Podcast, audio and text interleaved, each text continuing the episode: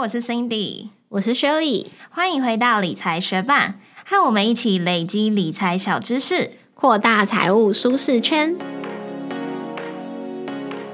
在节目开始之前，我们想先来感谢一位透过赞助连接赞助我们的学伴，她是黄小姐。她说：“小小心意，恭喜你们已经出到第六十一集喽！很喜欢你们聊天的气氛，还有条列式知识分享，希望可以一直听到你们的节目。”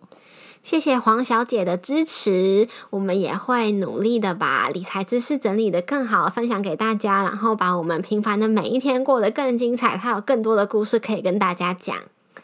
也谢谢正在收听的你，节目准备开始喽。之前我们有讲过低雅股、KY 股，就是那些设立在海外的公司在台湾上市，或者是已经在国外上市的公司来台湾二次上市。那大家应该也会听到有一些台湾的企业新创，他们选择赴日上市，或者是赴美敲钟这种在海外上市的状况吧？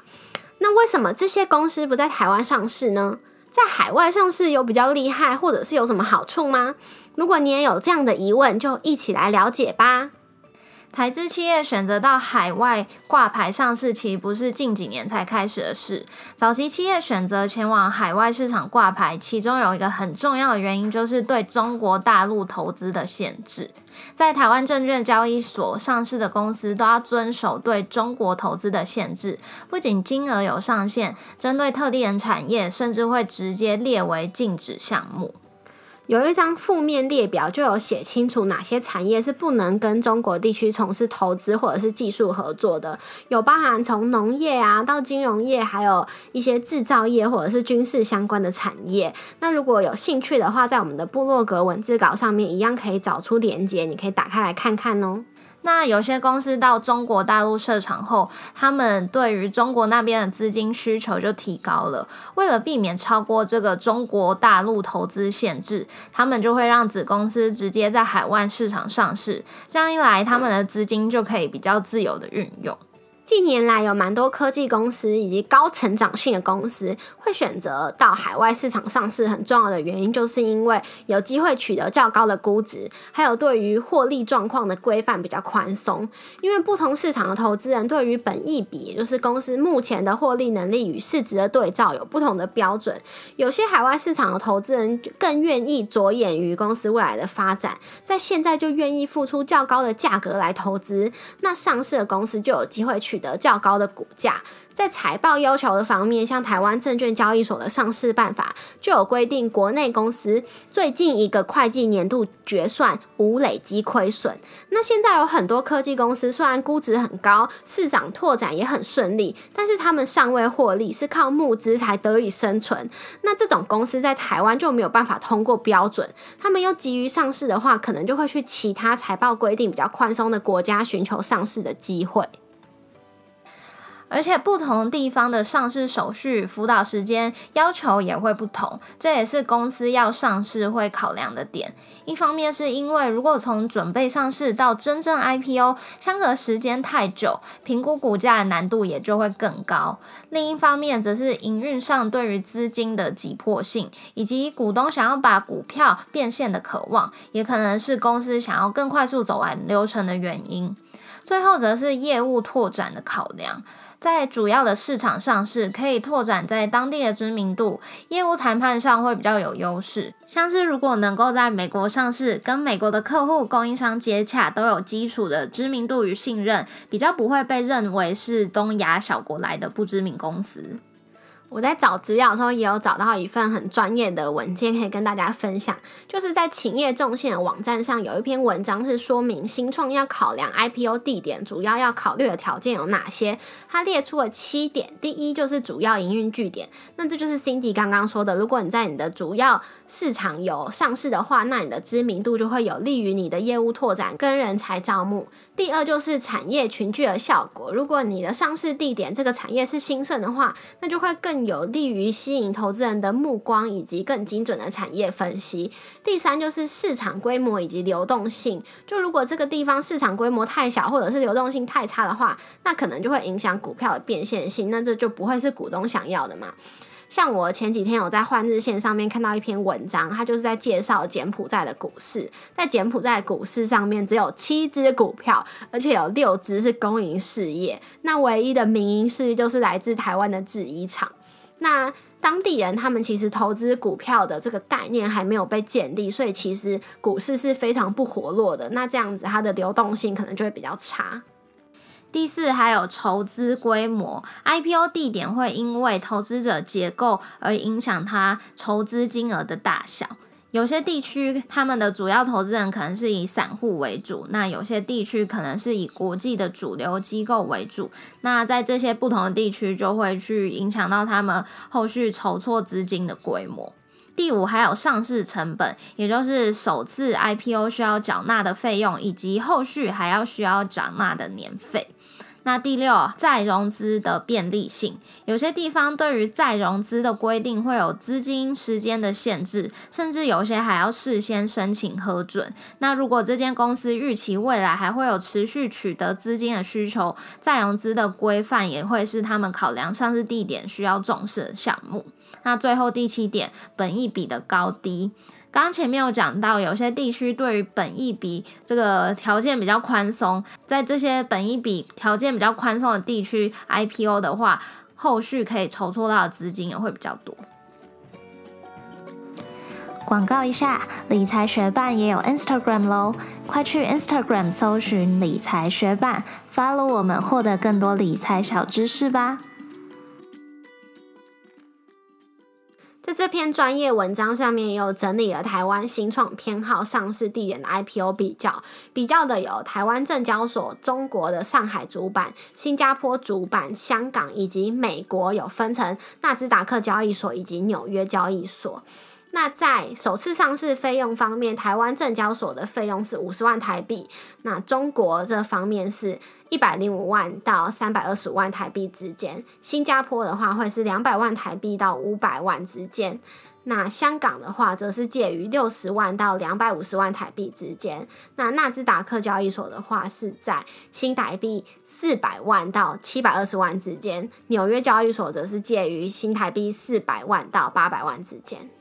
那上市之后还会需要缴纳年费。如果是在台湾证交所上市的公司，他们上市后的年费会是十万到四十五万台币。那如果是在中国上海主板上市的公司，他们的上市后年费会是二十五万到七十五万台币之间。那如果是在新加坡主板上市后，年费会是在六十万到两百五十万台币之间。那香港的话，则是六十万到四百九十万台币。如果是美国纳斯达克交易所的话，上市后年费会是大约在一百四十四万到一百九十六万之间。那如果是美国纽约交易所的话，则要看它在外流通的股数而定，不过大约都在台币一百七十万以上。反正总归起来，还是在台湾证交所上市后年费是最便宜的啦。那在投资者结构方面，在台湾是兼具国际主流机构的投资者及散户投资者。在中国上海主板是以散户投资者为主，那在新加坡、香港跟美国都是以国际主流机构投资者为主。那在这个表格当中，还有一列是在说明不同的交易所的持股流动性。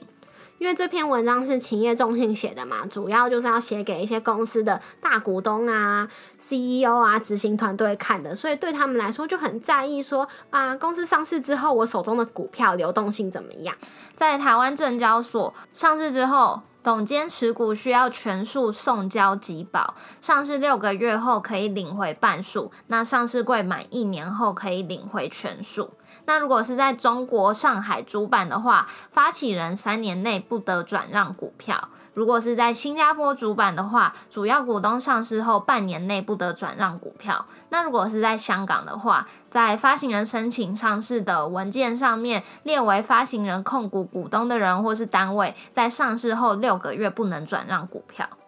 那台湾、中国、香港跟新加坡这边主要的规定都是，这些股东不能在公司一上市之后就哦马上全数脱手卖出。但是美国的话，则是以规定说多少股数、多少市值，必须是要由社会大众所持有的。那在纳斯达克交易所方面，是规定社会公众持有的股票数目不得少于一百一十万股，而且总市值要是八百万美元以上。那在纽约交易所的话是。社会公众持有的股数不得少于两百五十万股，而且总市值至少要一亿美元。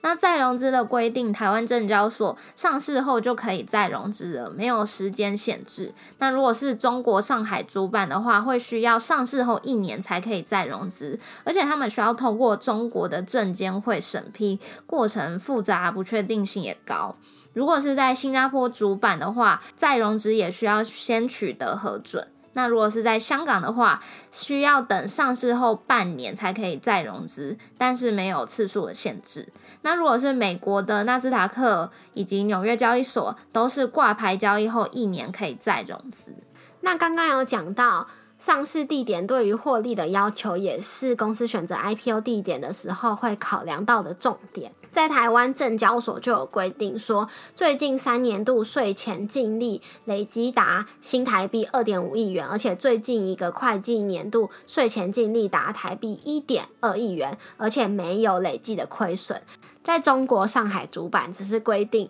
近三个会计年度的净利润均为正数，而且累计超过人民币三千万，而且净利润它还要扣掉非经常性的收益，如果扣掉之后是负数，可是不合格的哦。那在新加坡的主板则是规定要符合三个条件，其中一个，第一就是近一年税前净利达新币三千万。第二就是营业三年，而且最近一年无亏损，市值不少于新币一点五亿元。第三就是营业一年，而且没有亏损，市值不少于新币三亿元。那如果是在香港的话，它的上市获利要求必须要有过去三年度税前净利至少港币五千万元。第二个是市值要达到港币两亿元。那如果是在美国的纳斯达克交易所的话，它是规定公司最近一年度或是最近三年其中的两年度税前净利要达到美元一百万，而且股东权益需达到美元一千五百万。那如果是在纽约交易所的话，规定是公司近三年税前盈余累计要达到美元一亿，而且近连续两个年度的每年税前盈余需达到美元两千五百万。最后就是上市审查时程，在台湾证交所的话，仅需要书面的审查，上市的过程大约是四到五个月。在中国的话，需要透过中国证监会的审批，那上市的时程需要的时间会有比较高的不确定性。那在新加坡的话呢，上市过程大约是八到九个月，审查期大约是三到四个月。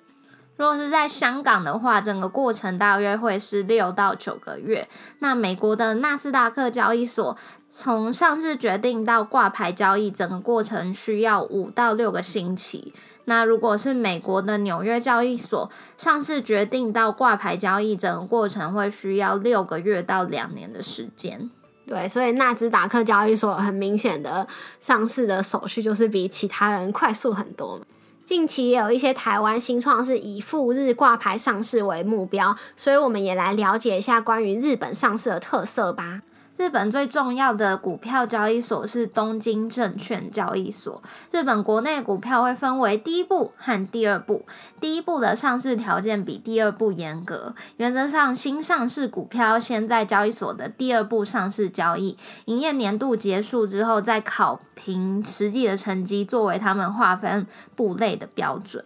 那如果是外国公司挂牌的话，则是会分成外国部跟 Mothers。Mothers 常常会被翻译为保姆版或是创业版。外国部大多是大型、业绩优良的外国企业，Mothers 则常是成长性比较高的新创公司。对于盈利状况的要求也是比较宽松的，亏损中的公司也是有机会在 Mothers 中挂牌的哦。那希望大家听到这边，对于不管是台湾证券交易所，或者是中国上海主板、新加坡主板、香港。以及美国纳斯达克交易所，或者是美国纽约交易所，甚至是日本的东京证券交易所，零零总总的上市规则以及特色有了一定的了解。那从这些大量的规则中，我们帮大家整理出今天节目的三个重点。第一个，在台湾证券交易所上市的公司需要遵守对中国大陆投资的限制，那这个限制也会是一些重心外移的产业在海外上市的重要原因。第二，在台湾不论是上市还是上柜，都对公司的盈利状况有一定的要求。那前期大量烧钱，但可能后市看好的新创公司，在台湾就不容易借由上市柜来筹资喽。第三点，新创 IPO 地点的主要考量有七点：主要营运据点、产业群聚效应、市场规模流动性、筹资规模，还有上市成本、再融资规定，以及最后的本益比高低。谢谢你在忙碌的生活中愿意播出时间来和我们一起学习。如果你愿意支持我们继续把理财学伴做得更好，邀请你在 Apple Podcast 帮我们打新留言，让这个节目被更多人听见。那如果你的身边有想要一起学习投资理财的朋友，欢迎你将理财学伴分享给他们。我们的网站上会有文字版整理，想要收藏或是回顾都欢迎你上去看看。网址是 moneymate 点 space 斜线上市地点，拼法是 m o n e y m a t e 点 s p a c e 斜线上市地点。也可以从节目简介中找到网址哦。理财学伴，我们下次见。拜。最近那个博流的那个旅游泡泡不是开启了吗？开了，开好像开啦。然后就就是大家可以申请报名啊。那只是它的团费就是超贵。如果平常去博流，就是之前去博流可能是五万或者六万的团费的话，它现在要八万块。哦，但是东西没有比较高级，没有啊，就是那样啊。而且他有规定说，好像就是要一群人这样子，就是团体行动，你不可以单单独行动。他好像是号称说，因为他要帮你弄很多什么防疫的措施，还是干嘛的，所以它的成本会比较高。嗯，我相信有一点啦，但是五万到八万这个区间差很多哎，所以我自己是虽然很想再去博流，可是我不想选择。这个时间点花八万块去，对啊，我觉得我应该还可以再忍一下吧。而且想到要团进团出，就会觉得，嗯，好像会有点可怕。那如果疫情真的结束之后，你有没有想要到底去哪里旅游？